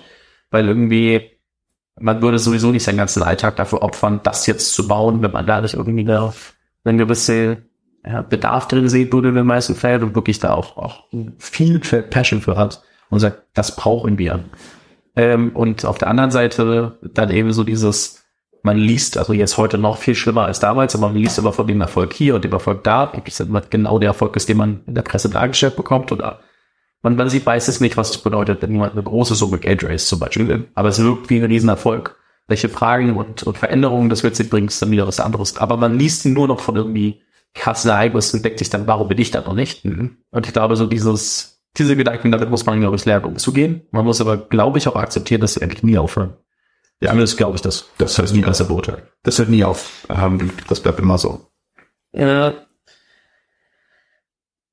jetzt muss man natürlich über eine Sache oder mit dir, glaube ich, sprechen. Ähm, wenn irgendwie ein Peter Thiel mit der Founders Fund, äh, vorher Matt Kohler mit, mit Benchmark und irgendwie später Bill Gates sagen, ähm, da investieren wir, dann musst du ja irgendwas richtig gemacht haben, wenn du mit, ich nenne sie jetzt mal Tier One Investoren, äh, sprichst also wirklich Leuten, die ähm, auf der einen Seite, also die einfach lange Plan haben, weil die sehen ja tausend Sachen, ähm, oder die Leute, die für sie arbeiten, die sehen tausend Sachen und am Ende schauen die sich dann immer noch die Sachen an und da sagen die auch nicht die ganze Zeit ja. Was glaubst du, hat dazu geführt, also über Matt Kohler haben wir schon gesprochen, die Vision mit, mit einem äh, Nobelpreis, ist das nur, also ich sage jetzt in Anführungszeichen nur, das ist nicht das respektierlich gemeint, aber ist es nur die Vision gewesen, die ähm, dann auch später Peter Thiel und Bill Gates überzeugt hat? Oder was kam da noch dazu, dass du da reingegangen bist, vorgestellt hast, was ihr macht und die Leute rausgegangen mit sind, okay, machen wir? Ich glaube, es ist immer eine, ähm, dass das viele Facetten hat. Ähm, und die Vision ist ein Teil dieses äh, facettenreichen Entscheidungsmuster äh, dieser Leute. Ähm, du hast halt, der Punkt ist, die Vision muss irgendwie klar sein. Du musst sehen, dass der Gründer diese Vision wirklich lebt. Äh, oder die Gründerin. Ähm, und nicht nur ähm, das so vorgaukelt, was ja dann auch immer häufig, oh, das will ich mal machen und so. Und dann denkst du, ja, aber da wo jetzt bist und da wo du hin willst, das äh, spaßt irgendwas nicht zusammen. Das heißt, dass du musst dann auch schon irgendwie kleine Beweise haben, in dem, was du da schon bisher gemacht hast, was zeigt, dass du da irgendwo mal hin, auch hinkommen kannst, wenn du das jetzt so weitermachst und wenn du mehr Geld bekommst, um das, äh, um das dann fortzuführen. Wir haben ja, äh, Peter Thiel ist ein Beispiel auch, ähm, der kam damals, äh, in, er kam spät in den Meetingraum mit den ganzen Partnern von Founders Fund und er kam rein und meinte so zu mir, äh, hat die, äh, okay, ich habe drei Fragen an dich. Das sind die drei Fragen, die er allen Gründern stellt. Und, ähm, und hat dann Frage eins, Frage zwei und Frage drei äh, gestellt, die immer beantwortet. Äh, es sind immer dieselben Fragen gestellt. Und dann ist er aufgestanden und hat dann die Hand auf die Schulter von Luke Nosek, ist auch ein Gründer von PayPal, ähm, gelegt und meinte so, I want to invest in this guy, doesn't matter how much it cost. Und ist wieder rausgegangen. Also das war seine Entscheidungsfindung. Das waren so drei Fragen, die er immer stellt. Und dann halt, natürlich hat er sich wahrscheinlich die Slides vorher auch angeguckt. Ähm, aber es ist eine, wiederum eine Kombination aus, was haben die bisher erreicht, wo wollen die hin, wie gut kann, oder wie gut repräsentiert die Person auch wirklich das, was sie erzählt. Ähm, das ist, das ist der Schlüssel sowohl bei Peter Thiel als auch bei Bill Gates gewesen, auch bei Goldman Sachs in der vierten Runde. Ähm, und genau, das war so der, der Schlüssel. Du hast in einem Interview mal gesagt, dass du nicht mehr weißt, was die drei Fragen waren. Äh, hast du inzwischen nochmal mitbekommen, welche Fragen das sind oder? Ich weiß die dritte Frage noch, die ist mir immer noch wieder eingefallen. Leider, ich habe eigentlich ein ganz okayes Gedächtnis, aber es ist witzig, dass man in so Situationen irgendwie anfängt, gar nicht mehr das irgendwie dann zu beantworten. Und dann vergisst man eigentlich die Fragen. Aber die Frage drei war, welche Meinung hast du, mit der du regelmäßig mit anderen Freunden von dir aneinander rasselst, die du hast? Ja, Peter Thiels klassische, also ich nenne es jetzt mal Peter Thiels klassische Einstellung zu being a contrarian, also jemand, der eine Meinung hat, die heute einfach nicht normal ist, man erst in den nächsten Jahren sich dahin entwickeln kann. Genau. Ähm, ich glaube, das, das kriegt man sehr stark mit. Und wahrscheinlich stehen die Fragen auch in äh, Zero to One in dem Buch, wenn man sie nochmal lesen, also wenn man es lesen möchte. Ähm, aber ich habe mir sehr viele Talks dann von Peter Thiel angeguckt und äh, es ging immer darum, so eine Sache, das glaubt er oder glaubt man daran, dass dieses Ding irgendwie alleine so groß wird, dass es da nicht so viel andere nebendran gibt. Also dass ResearchGate die Nummer eins Plattform wird und da gibt es niemanden, der noch 40, 50, 60 Prozent, ja, dann sind wir schon, dann ist Research irgendwie das Größte, aber 10, 20, 30 Prozent irgendwie kriegen kann. Also so riesen Marktanteil. Richtung ähm, Monopolismus, also mehr so in die, in die Richtung, basierend auf einer Annahme und, und, und Inside Knowledge, dass ähm, die Gründer mitbringen, ähm, wo noch keiner dran glaubt. Also es ist so ein bisschen der, der Kern aus allen Talks, die man, die man hört. Und es ist ein bisschen was anderes, als was man oft in der deutschen Szene hört, wenn man sagt, hey, ähm, gibt es das Modell schon in den USA? Hat schon jemand gezeigt, dass das geht? Ähm, wie verdienst du Geld? Ähm, und ich glaube, das ist vielleicht auch der Grund, ähm, oder da kommen wir auch noch mal zum Anfang zurück, warum ein Peter Thiel zum Beispiel sagt, hey, es muss mehr Research Gates geben, nicht nur wegen, ähm, also bei, bei deutschen Gründern, nicht nur wegen, man verkauft nicht so schnell, sondern auch, weil man halt auf Annahmen basiert, die nicht Copycat-mäßig sind, man darf jetzt auch auf gar keinen Fall der deutschen Gründerszene Unrecht tun und sagen, alle basieren auf Copycats. Das will ich auch nicht. Aber wenn man über die deutsche Gründerszene nachdenkt, das hatten wir vorhin auch, dann äh, denkt man schon sehr schnell an BWL-Gründungen und vergisst anfangs oder jetzt gerade, dass immer mehr aus der Unternehmertum äh, beziehungsweise der TUM München irgendwie rauskommt, was auch wirklich ähm, starke technische und, und wissenschaftliche Gründungen sind. Äh, aber man denkt immer an die ganzen WHU-Gründungen die auch nicht per se schlecht sind, sondern sind trotzdem die erste, die den Kopf kommen. Ähm, und äh, du meintest, in den USA ist es doch ziemlich anders. Ja, also klar, es gibt auch Copycats in den USA, das, äh, natürlich, also, ähm, aber natürlich jetzt in Deutschland sind wir dafür bekannt gewesen, geworden, wie auch immer, oder berühmt, berüchtigt eher. Wir nehmen Modell in den USA, gucken uns das an, kopieren es hier und äh, versuchen dasselbe in Deutschland zu machen.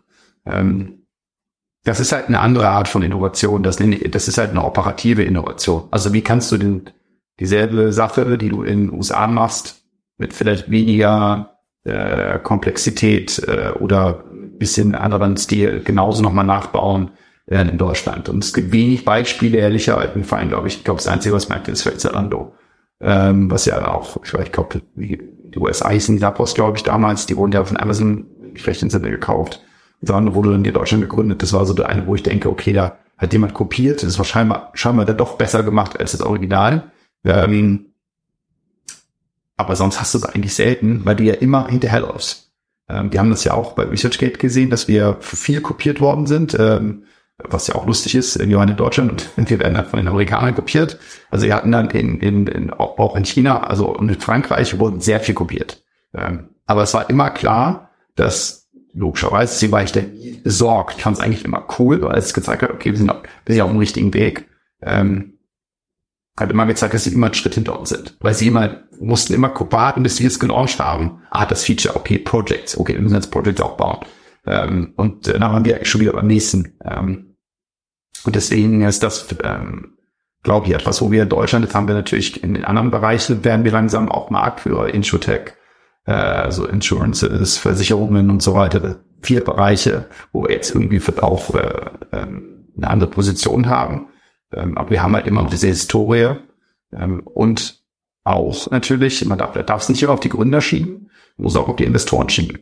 Die Investoren müssen auch dieses Risiko nehmen, was ähm, was nicht die Gründer nehmen, äh, sich äh, nehmen müssen, ist einfach das Gefühl zu sagen, okay, ich bin gewollt, mal in so ein Research Gate zu investieren. Und wenn es auch in die Hose geht, ist egal, aber ich lerne dadurch so viel, dass ich dann das nächste große Ding, was äh, kein Copycat ist, äh, dann auch wirklich spüren kann. Du musst ja sowas auch mal gespürt haben. Ne? Und ähm, und auch eben, es ist ja interessant, dass wenn du die Großteil der Investoren, die wir haben, sind sind Amerikaner, also nur Amerikaner. Wir haben jetzt einen Deutschen ins Board genommen, Ralf, äh, der jetzt der erste ist. Äh, aber gut, ist, eine, ist auch eine falsche äh, falsche Gans, der ist halt Amerikaner, halt Deutsch. Das ist, kann man nicht, ja, ich hörte das jetzt hier nicht, dass ich der falsche Gans ist. Aber der ist halt, der ist super, ist Physiker, hat im Verlagswesen gearbeitet, passt perfekt. Aber auch da merkst du, ähm, dass der in beiden Welten gelebt hat. Ähm, ja, wie gesagt, ich denke, dass wir in Deutschland sehr viele Dinge haben, die sehr, sehr gut sind. Ähm, ich glaube, wir können uns da ein paar Sachen abgucken und das gut kombiniert mit dem, was wir gut können. Und ich glaube, dann kann da viel Personen kombiniert. Sehen ja jetzt in Berlin, dass da immer bessere Dinge entstehen, größere Dinge entstehen.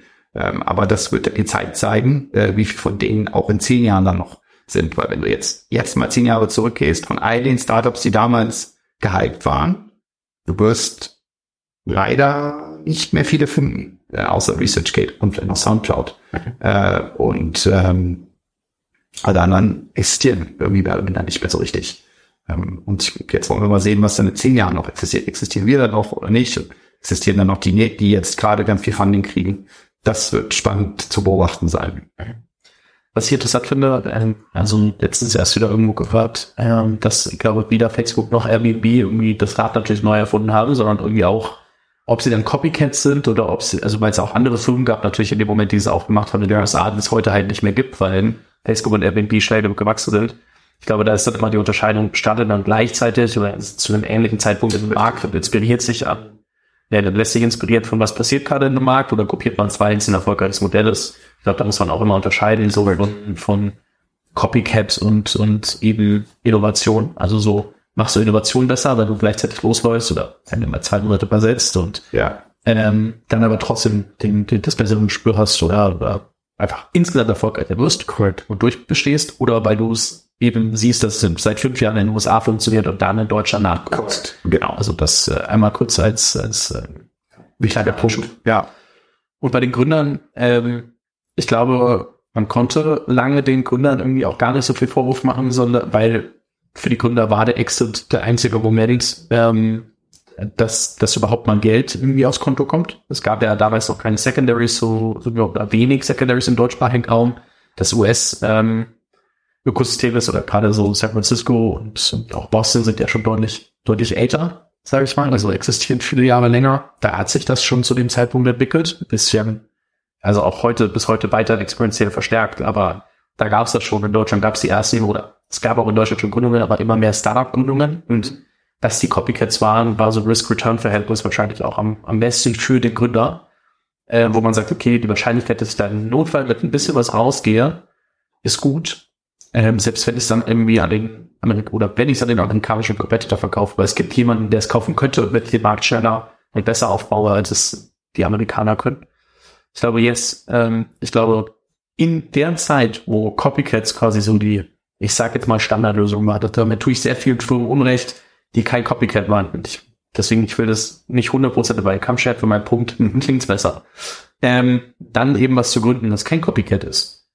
Hat, glaube ich, schon sehr, sehr viel mehr Mut gebraucht, weil du nicht wusstest, was passiert damit eigentlich. So bei Börsengänge waren vor 10 Jahren oder 15 Jahren noch deutlich, deutlich schwerer, deutlich, deutlich komplexer. Heute haben wir so viele Firmen gemacht, dass du sagen kannst, okay, ist ein valides Mittel, wenn du das dem Investor erklärst, aber ich glaube, viele Investoren haben das vor, vor 10, 15 Jahren nicht verstanden, dass das wirklich ein valides Mittel ist.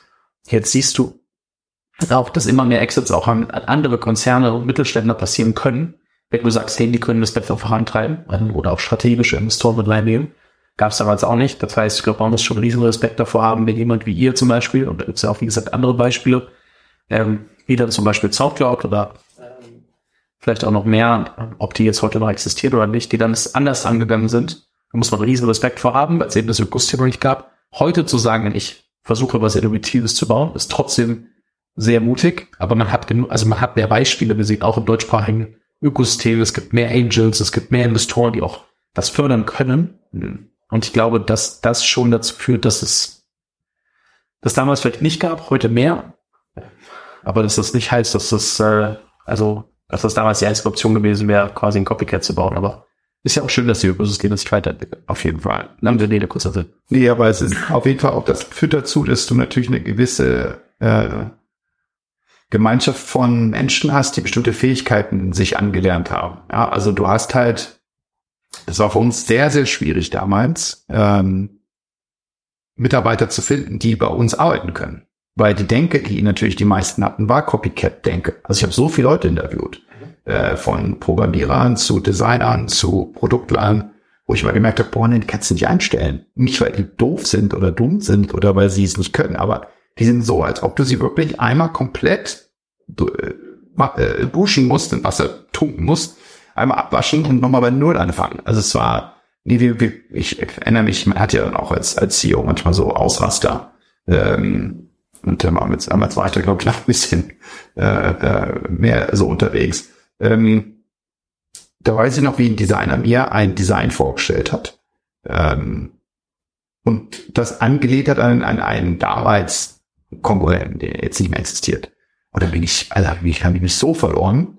Ähm, und wenn ich gut, man sollte sich nie verlieren in so einem Setting, aber das zeigt, wie auch, äh, wie ich da so aversiv war, anderen Leuten, vor anderen Leuten was zu kopieren. Also mein Ziel ist immer, wir wollen eine Speerspitze sein. Das können wir nicht, wenn wir nach hinten gucken. Wir müssen nach vorne gucken. Und deswegen, ähm, ja, damals noch viel schwieriger. Ich glaube, jetzt hat man noch Chancen. Für uns immer noch schwierig, weil wir Leute brauchen, die Communities aufbauen ähm, so Leute zu finden in Berlin ist immer noch schwierig. Ähm, die findest du eigentlich immer noch, immer noch am meisten der Westküste. Ähm, und deswegen ist es für uns immer noch, hat sich die Situation nicht 100% verändert, äh, wenn es darauf ankommt, ähm, die richtigen Leute zu finden für, ja, für das weitere Community Building und das weitere, die weiteren nächsten Schritte für ResearchGate. Mhm. Wenn du sagst, okay, der eine Punkt ist, dass sie nicht Copycat-Denken haben, ja, was sind noch Punkte, die wichtig sind im Recruiting? Also was macht Talent für dich aus? Ich glaube, eine hohe, oh, es gibt ganz viele Sachen, aber ich glaube, das Wichtigste ist für mich, dass du eine, eine hohe Selbstreflexion der Person hast. Das ist eigentlich alles. So eine nach innen gerichtete Reflexion deiner eigenen Fähigkeiten oder Fähigkeiten um dich Leute herum. Ich mag das Wort zum Beispiel Cultural Fit nicht. Das würde eher bedeuten, dass du Leute nur einstellst, die das genau da reinpassen, was du versuchst. Culture ist genau sowas, das muss sich auch weiterentwickeln durch die Leute, die du einstellst. Das muss immer besser werden oder, oder besser ist ein komischer Begriff, aber es muss einfach sich weiterentwickeln, muss Evolution sein. Aber das Wichtigste für mich ist eine nach innen gerichtete Selbstreflexion ähm, mit der mit dem Bedürfnis, ähm, ja, im Team, in einem Team zu arbeiten dann kannst du, also fähigkeitstechnisch kannst du jedem alles beibringen, meiner Meinung nach, wenn, wenn das irgendwie passt. Ähm, genau, und das, darauf achte ich schon sehr, ähm, dass das halt irgendwie vorhanden ist. Wenn ich merke, dass die Person ja gar nicht so richtig zuhört, äh, wenn Kommunikation, ich finde, man, für mich gibt es eigentlich gar nicht, dass, dass jemand nicht passt. Es gibt immer irgendwo ein Unternehmen, wo dann diese Person dann auch passt ähm, worauf ich dann immer im ersten Gespräch achte, ist, ist Kommunikation und da achte ich drauf, wenn ich A sage, versteht die Person A. Mir geht es nicht darum, dass die Person bloß nicht mit mir äh, übereinstimmt, aber reden wir wenigstens über beide über A. Oder wenn ich A sage, sagt die andere Person B oder umgekehrt. Die Person sagt A und ich sage B und ich merke, boah, B, wir reden hier ineinander vorbei. Das ist schon für mich äh, immer so, wo ich merke, es ist eine der ersten Sachen, auf die ich achte. Das könnte schwierig werden nicht weil die Person nicht passt oder ich nicht passe, sondern weil es einfach, wir haben einfach nicht so viel Zeit, uns jetzt auch noch dieselbe Kommunikation irgendwie anzueignen. Ähm, genau, ich mache halt, das ist sehr, sehr wichtig. Ich, meine Lieblingsfrage in Interviews ist immer, äh, was hast du von deinen Eltern gelernt, was du deinen Kindern weitergeben würdest? Und was hast du deinen Eltern gelernt, was du deinen Kindern auf jeden Fall nicht weitergeben würdest? Da kannst du sehr viel rauslesen. Also ich versuche sehr viel durch Proxy-Fragen äh, rauszufinden über die Person, was sind deine Hobbys zum Beispiel? Du kannst sehr viel auslesen, ob jemand wandern geht, was bedeutet das für deine Persönlichkeit? Ähm, oder wenn jemand äh, Computerspiele spielt. Du kannst da sehr viel aus, äh, aus so ja, Proxy-Fragen herausholen, als direkte Fragen zu stellen. Ähm, genau, so, so. Ich würde gerade so gerne mit dir darüber reden, was das dann am Ende über die, also für die Person bedeutet. Ja. Und äh, äh, wie man dann irgendwie auch nicht, wenn man es selber nicht machen würde, dann nicht rein interpretiert, richtig, dass es vielleicht gut oder schlecht ist. Richtig. Das halt erstmal für, okay, so ist die Person und das kann das für sie bedeuten. Richtig. Aber ich glaube, da brauchen wir noch drei Stunden. das ist ein Riesenproblem. Du hattest mal in anderen Interviews immer wieder das Buch äh, The Culture Map empfohlen, was, ich, ähm, recht gut zu dem Thema passt, worüber wir gerade sprechen. Äh, verlinke ich hier in Show Notes. Ähm, einfach nur, dass, dass man sich da ein bisschen mehr einlesen kann. Ähm, Im Anbetracht der Zeit, weil ich weiß, dass, äh, dass unser Slot äh, und, und, und unser Interview leider, leider gleich zu Ende geht, ähm, muss ich einen Tick springen, auch wenn ich, wie gesagt, äh, gerne nochmal mit dir zu dem Thema Psychologie in diesem äh, Gespräch und was bedeutet das ähm, bei Menschen sprechen würde. Ähm, und zwar Team, weil immer alle das als fundamentalen äh, Bestandteil ähm, eines, eines Startups eben sehen, was es ja auch ist. Mhm. Ähm, und du das auch immer wieder betont hast, ähm, dass, dass das ein essentieller Part war in, in eurer Journey. Ähm, du hast ja mit, mit äh, zwei guten Freunden gegründet, genau, wo es auch ich sag mal, in der Welt geteilte Meinungen gibt, ob das jetzt das Beste oder das, das Schlechteste, was man machen kann. Ihr scheint bis heute relativ happy zu sein, ähm, so wie ich das äh, bisher mitbekommen habe und was du erzählst. Ähm, wie kam das damals zustande und was hat sich, wie hat sich das seitdem entwickelt? Also seid ihr immer noch super gut befreundet? Mhm. Oder was hat das Unternehmen mit euch gemacht, sag ich mal? Ja, ist eine wirklich gute Frage. Also wir haben, ich habe meinen besten Kumpel aus dem Medizinstudium, meinen besten Kumpel aus dem Informatikstudium. Ich habe Medizin und Informatik äh, parallel studiert. Äh, da die beiden, das waren so die, mit denen ich dann gegründet habe.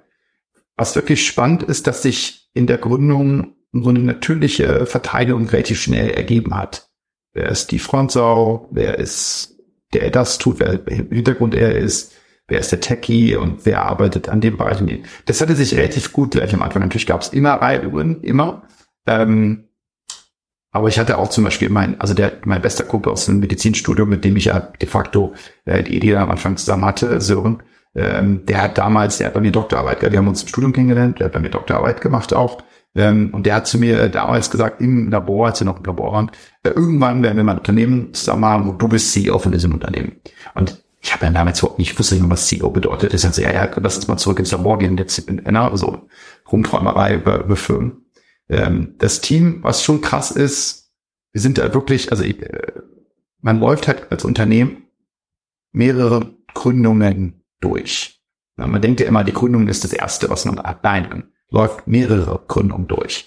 Wir haben die erste Gründung, als wir uns zusammenfinden, das ist die erste Gründung. Dann Matt Kohler, finde ich, ist die zweite Gründung gewesen. Matt Kohler investiert. Viele Dinge haben sich geändert, Strukturen wurden ein bisschen eingezogen. Oder die nächste Gründung war ähm, unsere Organisation von den Gründern geführt, umzuwandeln in ein professionelles, gemanagtes Enterprise. Und dieser Schritt, der ist sehr, sehr schmerzhaft. Ähm, interessanterweise ist er deswegen schmerzhaft, weil der CEO, in dem Fall ich, ähm, das, das irgendwie vorantreiben muss. Aber das nur dann geht, wenn ich schnell genug wachse. Wenn ich nicht schnell genug wachse, ähm, dann ist das Unternehmen eigentlich dem, äh, dann ist das Unternehmen vorbei. Dann kannst du aufhören. Meine Mitgründer haben das relativ schnell schon geschneit. Also ähm, ähm, Sören zum Beispiel kam zu mir und sagte zu mir, hey, ähm, wir müssen das jetzt hier ändern. Ich, ich kann das hier nicht mehr. Es ist zu viel. Wir brauchen jemand anders, der sich um die Monetarisierung zum Beispiel kümmert. Ähm, und der technische war es ähnlich. Beide von, das ist auch, wie gesagt, sehr unique, würde ich sagen, bei uns, als wir sind immer noch befreundet, sehr gut befreundet sogar. Beide sind noch im Unternehmen. Das ist auch sehr selten. Auch Matt, für Matt sehr selten. Also eigentlich Matt sagte zu mir damals, oh, wenn ihr Ärger habt, dann wird es wahrscheinlich sein, dass die Gründer gehen werden, weil es dann irgendwie so, das gab es bei uns nicht. Also wir haben relativ schnell gesagt, okay, ich saß damals mit denen im Raum und ich habe denen gesagt, Jungs, wir alle wissen nicht, was morgen wieder passiert. Für uns ist jeder Tag neu.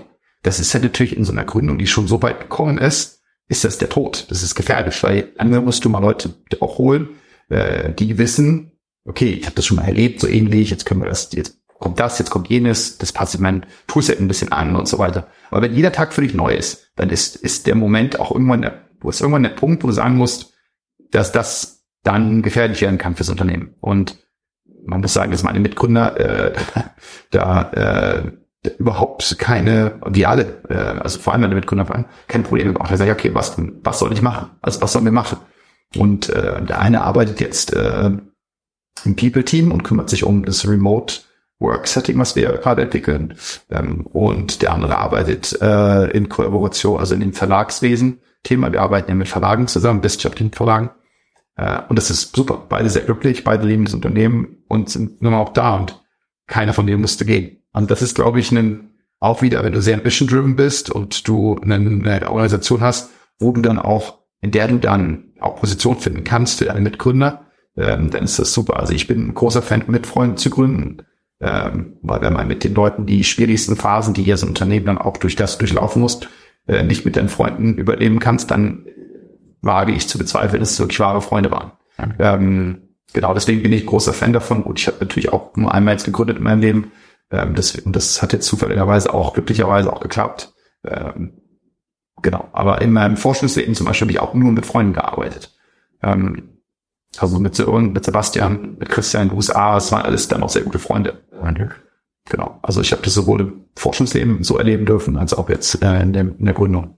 Ich habe eine Frage, ergibt sich daraus auf jeden Fall direkt. Wie hast du es geschafft, persönlich schnell genug mitzuwachsen? Musstest du dir irgendwann aneignen, keine Ahnung, dich in verschiedenen Themen immer dann weiterzubilden, wenn du siehst, sie kommen auf?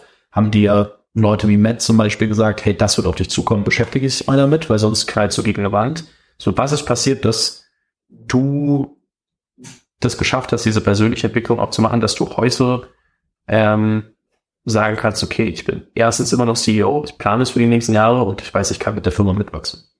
Das sind die Leute, die um dich herum sind, das ist der einzige Weg. Also Matt Coder einen ganz großen äh, Faktor, äh, der da mich beeinflusst hat und immer noch beeinflusst. Wir reden eigentlich fast täglich ähm, und schreiben fast täglich, nicht reden, wir schreiben fast täglich. Ähm, die,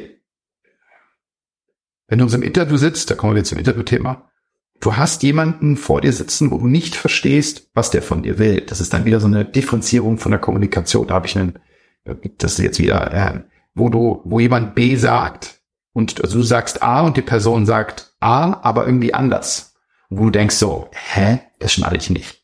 Äh, wie gesagt, dann müssen wir tiefer eingehen, ob damit das erkläre, was ich damit meine. Aber wenn du das Gefühl hast, Bock hast, das verstehe ich nicht, ich fühle mich unkomfortabel vor dieser Person, dann weißt du, dass du von der Person auf jeden Fall was lernen kannst, was auch wichtig für dich ist.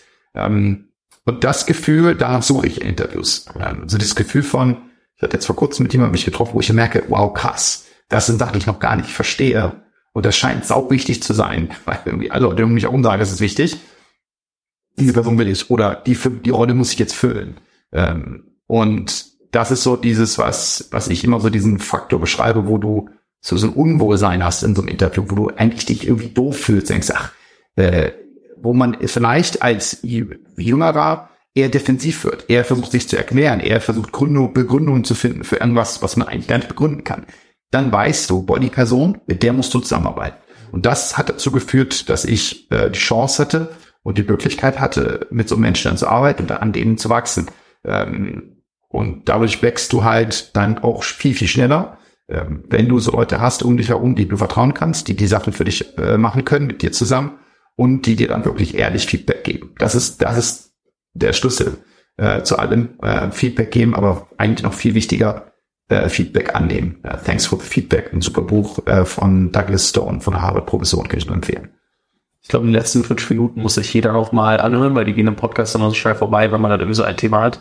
Ja, das ist zu diesem Thema uh, Personal Growth, also wirklich zu verstehen, was das bedeutet und wie man das selbst vielleicht schon hat oder was einem vielleicht auch noch fehlt, dass man selbst das Gefühl hat oder auch, wie man solchen Situationen begegnet, wenn man das Gefühl hat, ah, ich fühle mich nicht ganz wohl. Also rennt man davor weg oder sucht man diese Gespräche und sucht man genau diese Leute. Ähm, kurze, kurze Sache noch von mir. Ich habe irgendwann mal mir Gedanken gemacht, ähm, so, wer sind die Leute, ähm, die ich extrem schätze und warum. Und mir ist aufgefallen, dass ich die Leute sehr, also oft sehr schätze, weil sie mich sehr challengen. Weil sie oft sehr gut verstehen, was ich gerade mache, sehr viel offensichtlicher sehen, woran ich gerade arbeiten kann, als ich, der sich in meinem Körper nicht zurechtfindet. Und ich habe dann versucht, das einmal ähm, zu schauen, ob ich davor wegrenne oder nicht, und dann irgendwie dafür zu sorgen, dass ich äh, mir öfter dieses Feedback hole und dann so diese Accountability dadurch in mein, also in mein Leben und meinen Alltag hole. Weil es gibt ja nichts Schlimmeres, als wenn man vor dem, was man eigentlich weiß, dass es richtig ist, wegläuft, weil man irgendwie nur denkt, ah, ich fühle mich damit unwohl. Ähm, deswegen kann ich mich sehr mit dem identifizieren, was du sagst, auch wenn ich das auf einem kleineren Level mache und da noch viel dazulernen kann. Ähm, das ist mir nur irgendwann aufgefallen. Und, ähm, und Bücher lesen. Also ich glaube, also Menschen um dich herum haben, von denen du was lernen kannst, wie du es beschreibst, Bücher lesen. Ähm, Nummer zwei, und Nummer drei mit Abstand jetzt nochmal Universität. Aber das sehe ich dann eher weiter weg. Ähm, und dann aber Uni, finde ich, in Bereichen zu studieren, die nicht mit dem zu tun haben, was man gerade macht. Ähm, also das zum Beispiel, ich will jetzt auch nochmal Mathematik studieren, irgendwie nebenbei. Ich einfach, einfach möchte, dass mein Gehirn einfach frisch bleibt oder ich treffe mich auch einmal im Quartal mit einem alten Lateinlehrer aus der Schule. Wir übersetzen dann in ja, Philosophen aus dem Latein altgriechisch. Einfach versuchen, das Gehirn eigentlich in verschiedenen Bereichen irgendwie beweglich zu halten. Das ist das, wie ich gemerkt habe, wie man auch diese äh, Neuroplastizität, so nennt man das in der, äh, in der Wissenschaft oder in, das ist der Fachbegriff, ähm, wie man die dann weiter fördert äh, und dann auch dadurch halt frisch bleibt. Und ich bin ja jetzt wahrscheinlich doppelt so alt wie du. Wie alt bist du jetzt? 24. Oh Gott, ja, passt doppelt so alt wie du. Also ich bin 41. Ähm, und versuche aber dann trotzdem in so einem Gespräch nicht komplett unterzugehen äh, mit dir. Ich würde sagen, du hast dich sehr, sehr gut gemeistert. Ja, ich glaube, hier hat eine Sache wird klar. Ähm, es gibt noch sehr viele Fragen, die man dir eigentlich stellen müsste. Da wir bereit für unsere Zeit heute aber nicht. Aber wenn ich darf, ähm, können wir noch mal drüber sprechen. Lade ich dich gerne noch mal ein. Sehr gerne. Weil ich glaube, es haben sich jetzt schon äh, ein, zwei, drei Themen, ähm, die vielleicht ein bisschen vom reinen Startup-Charakter her weggehen, ähm, gezeigt, über die man auf jeden Fall auch mal sprechen sollte. An der Stelle bleibt mir erstmal nicht viel mehr übrig, jetzt einfach dickes Dankeschön zu sagen, was hat sehr viel Spaß gemacht. Ähm, ich glaube, es war, war einfach unfassbar interessant, da mal, mal einiges aus ein bisschen anderen Perspektive zu hören. Und äh, ja, ich finde es immer wieder faszinierend. Ähm, die Story, dass die so lange auch an mir vorbeigegangen ist, bin ich ehrlich. Und ähm, ja, dickes Dankeschön. Es hat äh, sehr viel Spaß gemacht und auf der einen Seite weiterhin viel Erfolg und hoffentlich bis bald wieder im Podcast. Cool, vielen Dank, richtig Spaß gemacht. Gerne wieder. An dieser Stelle muss ich mich einmal ganz kurz entschuldigen. Diese Folge entspricht vom der Audioqualität her nicht meinem Qualitätsanspruch und auch nicht dem, was ihr gewohnt seid oder was du gewohnt bist als Hörer. Und das liegt einfach daran, dass ich einen Audiotest zu wenig gemacht habe, weil ich ein bisschen aufgeregt war, weil ich mich sehr auf das Interview mit Iad gefreut habe. Und ich habe es ihm davor noch gesagt, dass ich eigentlich so ein Held bin, der es auch schon geschafft hat, nicht das richtige Audio aufzunehmen oder gar nicht aufzunehmen, wie mit dem Slack, mit dem Slack-Gründer, mit dem COO von Asana und am Ende war dann die Audio mit ihm broken und ich musste auf eine Backup-Audio zurückgreifen. Es tut mir sehr, sehr leid, weil ich fand es ein brutal geiles Interview und ich hoffe, die Audioqualität hat es nicht zu sehr kaputt gemacht. Dickes, dickes Sorry. Ähm, ab nächster Woche wird das wieder besser.